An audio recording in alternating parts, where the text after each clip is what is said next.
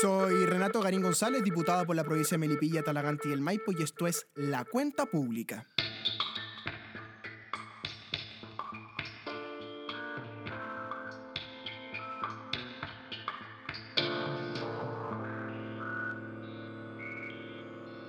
La cuenta pública es nuestro programa de información para las provincias que represento en este Congreso Nacional que está muy movido esta semana y vamos a hacer doble clic en un tema que tiene a todo el mundo muy preocupado y muy inquieto, que son los medidores de luz y la empresa en él.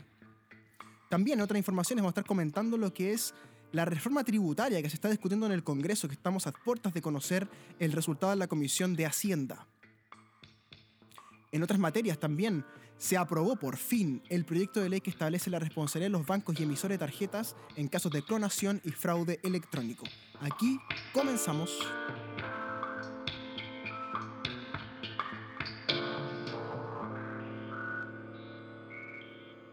Bien, como les decía, una gran polémica hemos tenido durante el mes de marzo y abril sobre los medidores eléctricos y la empresa Enel. Es bueno contarles la historia completa, así que allá vamos. Durante el gobierno radical del presidente Pedro Aguirre Cerda se fundó la Corfo. La Corfo fue una empresa estatal que se dedicaba básicamente a generar servicios públicos como la electricidad, por ejemplo. De ahí nace la empresa Endesa en el año 32. Desde 1932 hasta 1989 la empresa fue básicamente lo mismo, una empresa estatal de distribución de energía eléctrica. Ya llegada la democracia en los años 90, esta empresa se convierte en Enersis y más tarde, el año 98, en un caso muy bullado, es comprado por Endesa España a través de la operación de las chispas.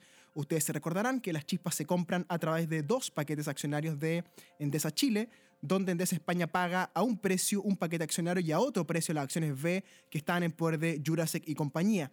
En ese momento había un senador muy hábil de Renovación Nacional llamado Sebastián Piñera, quien vendió sus acciones como precio de acciones B, es decir, un precio mayor al que Endesa pagó a otros accionistas. Desde entonces, los españoles de Endesa controlaron la energía eléctrica en Chile. Eso hasta 3-4 años atrás, donde la empresa italiana Enel, donde por ejemplo invierte Benetton, la empresa de ropa, una transnacional enorme que es Enel, que opera básicamente en toda Hispanoamérica, por supuesto también en Chile. Enel entonces se hace cargo de la operación en Chile de Enersis, de Endesa y de Chilectra, que se mantienen hasta hace pocos meses atrás como empresas independientes.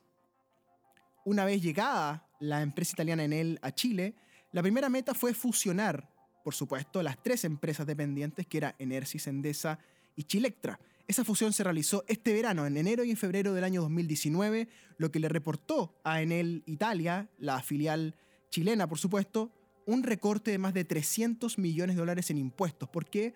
Porque el valor comercial de la empresa bajó considerablemente al hacer una fusión de tres empresas que tributariamente entonces empezaron a pagar menos impuestos. Junto con eso, Enel anunció una expansión de capital en la bolsa de comercio, lo que implicó un aumento de la capacidad accionaria de la empresa, sin embargo la acción bajó su precio en la bolsa de comercio entre enero y marzo en un casi 10-11% de su valor accionario.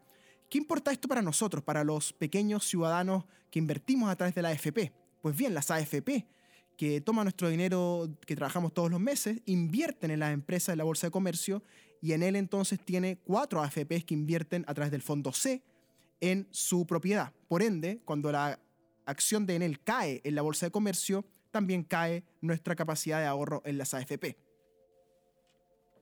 Entonces, tenemos una empresa italiana que compra una empresa española y a su vez compra empresas chilenas de electricidad, fusiona esta empresa de electricidad y consigue un beneficio tributario y también una baja en el precio de la acción que sobrecargamos, por supuesto, a través de la AFP. Y en marzo de este año se conoce la noticia insólita, impactante, de que a través de un decreto del gobierno, antes de irse el gobierno de la presidenta Bachelet, ocurre que los medidores de luz van a ser cambiados, se establece que obligatoriamente en principio, y que dicho cargo tendrá que ser pagado por los usuarios. Esto por supuesto levanta un escándalo, un escándalo de gran magnitud, que pone a la luz, nunca mejor dicho, a la luz, el negocio que significa los servicios públicos en Chile y cómo las grandes empresas de electricidad tienen capturado en buena medida el mercado eléctrico en Chile. ¿Qué ocurrió? Ocurrió que se aprobó una ley en el periodo pasado, yo no era diputado entonces, una ley que establecía en términos generales una especie de expropiación de los medidores eléctricos y del tendido, básicamente pensando en los terremotos y en las eh, emergencias. Esta ley es usada por el gobierno de Michelle Bachelet antes de irse en los últimos días de marzo del 2018 y es establecido por decreto que los usuarios tendrán que pagar entonces el medidor de luz que en él va a cambiar. Pregunta importante, ¿quién fabrica los medidores de luz electrónicos? Lo fabrica también una empresa dependiente de Enel. Entonces vean ustedes qué buen negocio. Enel nos cambia los medidores, los íbamos a pagar nosotros, ellos los fabrican, además fusionan sus empresas, pagan menos impuestos y el valor bolsa que decae un 10% lo sobrellevan las AFP a través de nuestra misma plata. Es un negocio redondo. ¿Cómo ocurre un negocio de esta magnitud? De hecho, el exministro Pacheco, Máximo Pacheco del Partido Socialista, que incluso está coqueteando con la idea de ser candidato presidencial, Máximo Pacheco dice que le pasaron un golazo al a la presidenta Bachelet en sus últimos días de mandato. Es difícil creer que fue un golazo, es más bien la obra, creo yo, del poder corporativo que tiene en él y es bueno explicarlo. Como les decía, una, una empresa como en él una gran corporación, una corporación que tiene un enorme poder político, basa ese poder político en tres aspectos fundamentales. Primer aspecto fundamental, el lobby. Ustedes saben, yo escribí un libro que se llama El Lobby Feroz, donde explico las redes del lobby, cómo funcionan. Y el lobby básicamente envía representantes privados para que convenzan a los políticos, a los ministros, a los parlamentarios, de hacer ciertas cosas en beneficio de las empresas. ¿Qué ocurre en este caso? Un gran poder de lobby desplegado por el directorio de Enel, encabezado por el señor Germán Chávez Piñera, hermano del ministro del Interior, primo del presidente de la República, que antes tuvo las concesionarias de las carreteras, consigue este beneficio. Pero no es solo el único instrumento, también hay puerta giratoria. Puerta giratoria entre exgerentes de Enel, que hoy día están en el Estado, o exfuncionarios de Estado, que hoy día están en Enel. Y en tercer lugar, por supuesto, y muy importante, lo invito a revisarlo, el financiamiento de campañas políticas a través de lo que era Endesa Chile años atrás. Busquen en Ciper Chile, el, gran sitio de investigación periodística, coloquen en el buscador de Ciper Chile Endesa y se van a encontrar con mucha información sobre esto. Pues bien, este poder corporativo permite que en él, realizando un gran lobby, una gran gestión política, logra que el, que el ministro de Energía de ese momento, en el último periodo de la presidenta Bachelet, yéndose la presidenta Bachelet del gobierno, emita un decreto que beneficia directamente en él y que le carga el costo a los usuarios. Es bueno que ustedes entiendan que debajo de las leyes, debajo de eso que llamamos la legislación parlamentaria, ocurren los reglamentos y los decretos que se dictan a través del Poder Ejecutivo. Estos reglamentos y estos decretos han ido creciendo en el último tiempo en cuanto a qué capacidad legislativa tienen, qué ambientes van a tocar de respecto a la legislación, y hoy día es más, más potente un reglamento y un decreto incluso que una ley. Esto es un defecto que hemos tocado varias veces en la Cámara de Diputados, pero hoy día se ve un caso concreto. Y este decreto entonces, emanado en marzo del 2018, antes de que la presidenta Bachelet se fuera del segundo mandato, permitió entonces que en él hiciera un enorme negocio y que los dueños de los medidores de luz tuvieran que pagar, que somos los usuarios, pagar entonces el cambio del medidor gracias a la polvareda que se levantó, gracias al escándalo político que esto ocurrió, básicamente se echó pie atrás. Y se echó pie atrás básicamente a través de la presión política, esta vez hacia el otro lado que ejerció el gobierno, que ejercimos los parlamentarios, y van a ser las empresas eléctricas quienes van a tener que cargar con el costo de pagar el cambio del medidor eléctrico. ¿Es un beneficio este medidor? Es difícil discutir este punto sin tener a un experto en la materia, pero básicamente podemos decir que un medidor electrónico inteligente hace lo mismo que el medidor que tú tienes hoy día en tu casa en Melipilla. Hace lo mismo y además hay estudios interesantes, estudios importantes que te invito a buscar en Google sobre los posibles efectos cancerígenos del electromagnetismo que generan los medidores de luz electrónicos que cuando están uno al lado del otro, por ejemplo en un condominio, generan un enorme electromagnetismo y pueden generar enfermedades bastante serias y bastante graves. ¿Qué va a pasar entonces con los medidores de luz? Lo van a tener que pagar las empresas. ¿Estoy obligado como usuario a cambiar el medidor? No, no estoy obligado y me puedo negar a ese cambio. ¿Qué puede pasar si me niego? Nada. Básicamente, nada. No hay ningún elemento legal que obligue a los usuarios a cambiar su medidor eléctrico o a cambiar el medidor actual, ni menos aún a hacerlo sin su voluntad. Es decir, si llega la empresa y tú tienes tu medidor fuera de tu casa y la empresa quiere cambiarlo, no están en condiciones de hacerlo legalmente. Por ende, es tu decisión cambiar o no el medidor eléctrico y el costo de eso va a tener que soportarlo la empresa a través de tu cuenta de luz. Pregunta importante, ¿van a subir los costos de, de las cuentas de luz? Está por verse. Hay circulando por internet algunos archivos virales que señalan que sí, que efectivamente las cuentas de luz suben con los medidores inteligentes y hay otros desde el gobierno que dicen que no.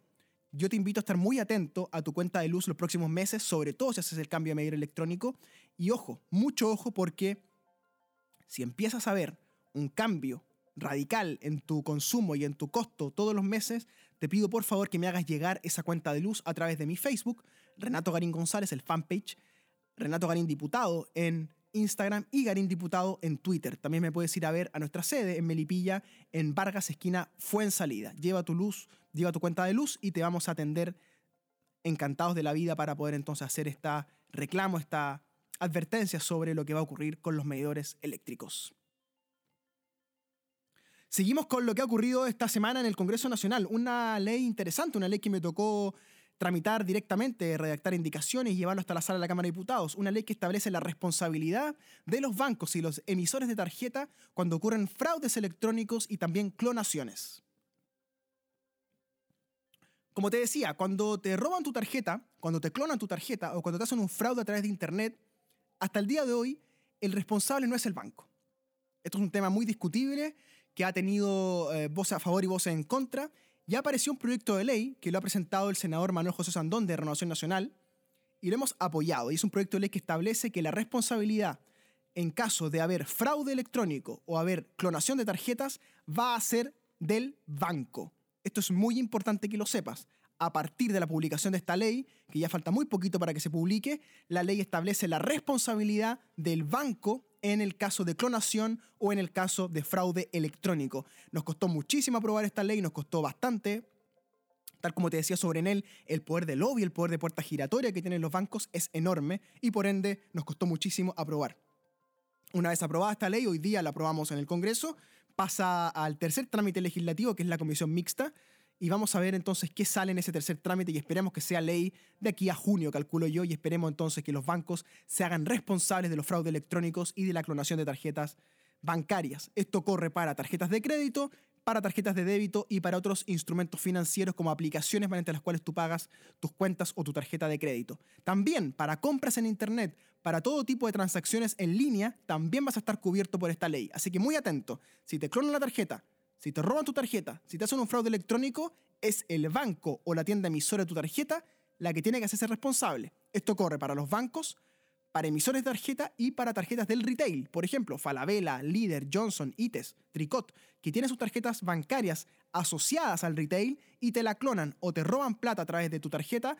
Esas empresas tienen que hacerse responsables a partir de esta nueva ley que hemos aprobado gracias al trabajo de los senadores y diputados y también me tocó personalmente redactar indicaciones y materias de ley que hoy día, gracias a Dios y la Virgen, aprobamos en la sala de la Cámara de Diputados. En otras materias, sigue la gran polémica, la polémica del mes, la polémica del semestre la reforma tributaria impulsada por el presidente Sebastián Piñera. La reforma tributaria del presidente Piñera está, por supuesto, en su programa de gobierno por el que votaron la mayoría de los chilenos en segunda vuelta y esa propuesta ya ha llegado al Congreso. Llegó al Congreso a finales del año pasado, se ha discutido enormemente sobre los detalles de esta reforma que establece un recorte en impuestos para los llamados súper ricos, el 1% más rico del país que tendría un recorte en torno a 650 millones de dólares. La oposición, es decir, nosotros, hemos dicho que es un exceso ese recorte, que no está bien recortar los impuestos a los más ricos, y ha habido todo un debate. Por supuesto, este debate está en el contexto de los grandes debates que tenemos en la oposición, lo difícil que ha sido consensuar una oposición unida, y estamos a la espera, a la espera, la verdad, de las noticias que van a ocurrir esta semana sobre si acaso los parlamentarios de la democracia cristiana van a aprobar o no eh, la idea de legislar la Comisión de Hacienda y si acaso la oposición va a lograr mantenerse unida en torno a la idea de rechazar la idea de legislar de este proyecto de ley.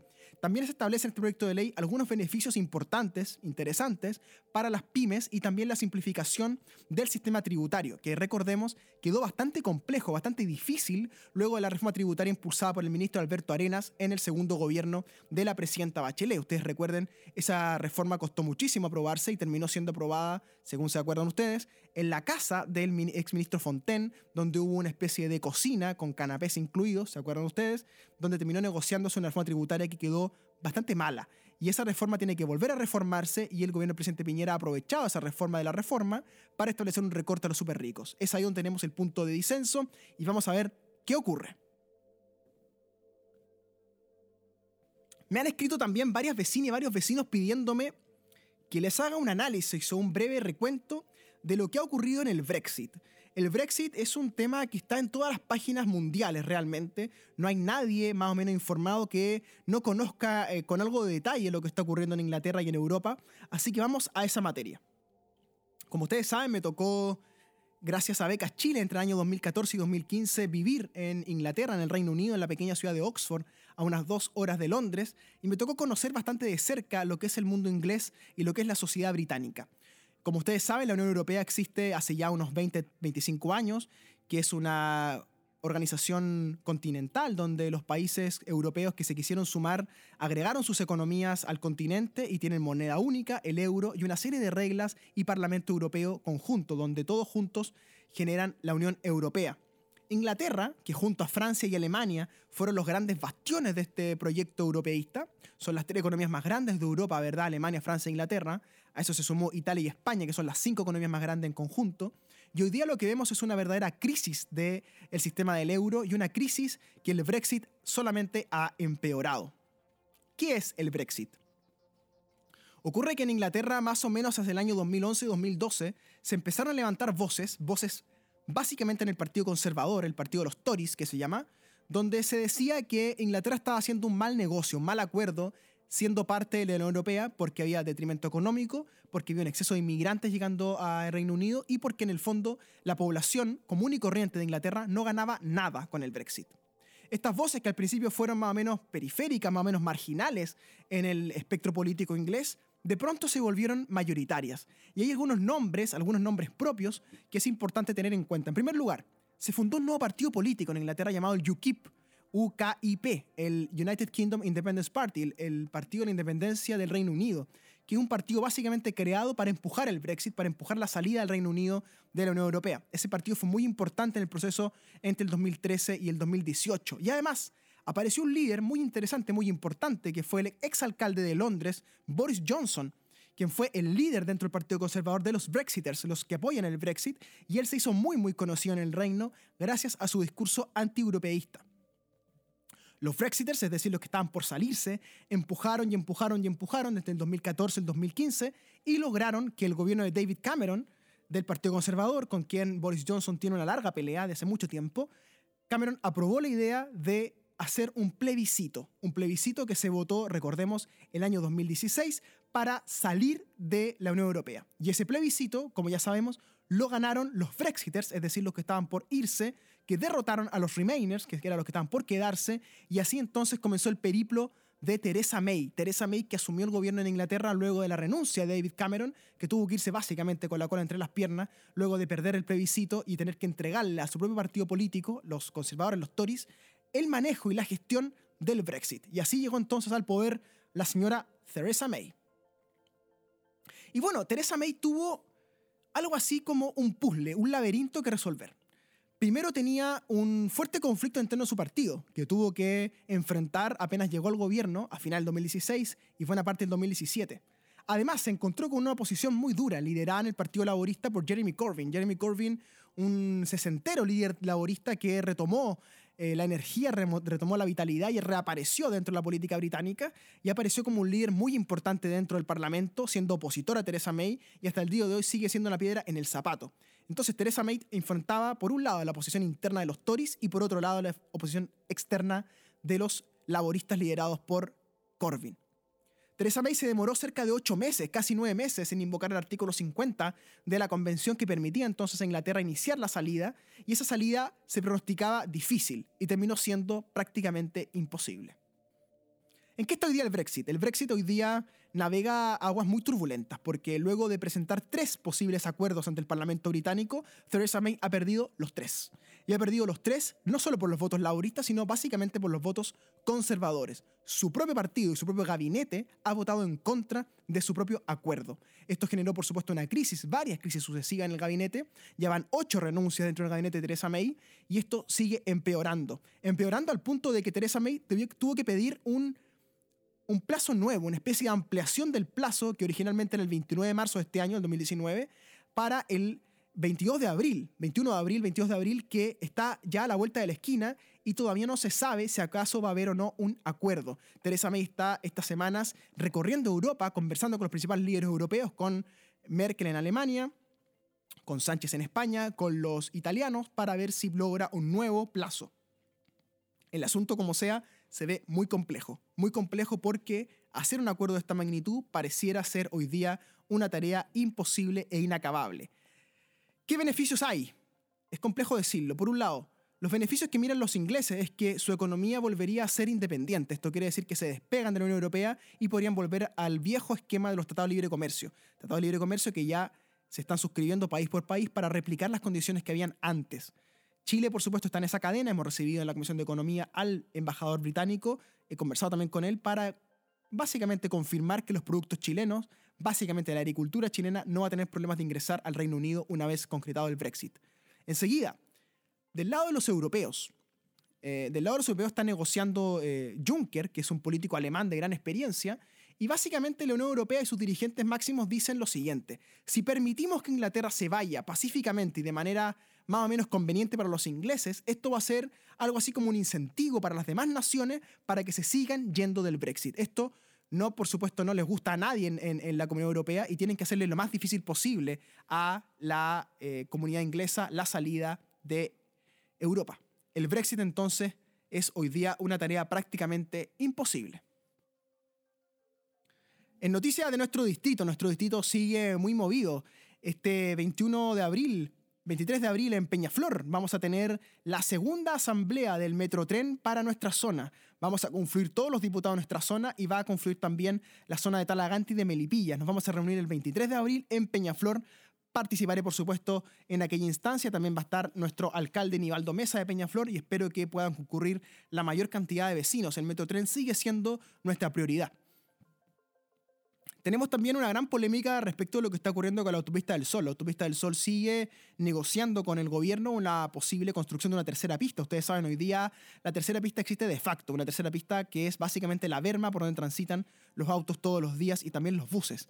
Estamos muy atentos a lo que ocurra con eso porque seguimos creyendo que el dinero público tiene que invertirse en el metro tren y no en la carretera que sigue siendo muy cara, muy peligrosa y que complica mucho la vida diaria de todos los vecinos y vecinos. Ustedes saben que transitar de Melipilla hacia Santiago todos los días son básicamente dos horas y media de ida y de vuelta, cinco horas en la vida de una persona todos los días, y Peñaflor no está lejos de eso con una hora y media de tránsito. Sabemos que la entrada y salida de Peñaflor sigue siendo muy difícil, al igual como el acceso y salida de los peajes.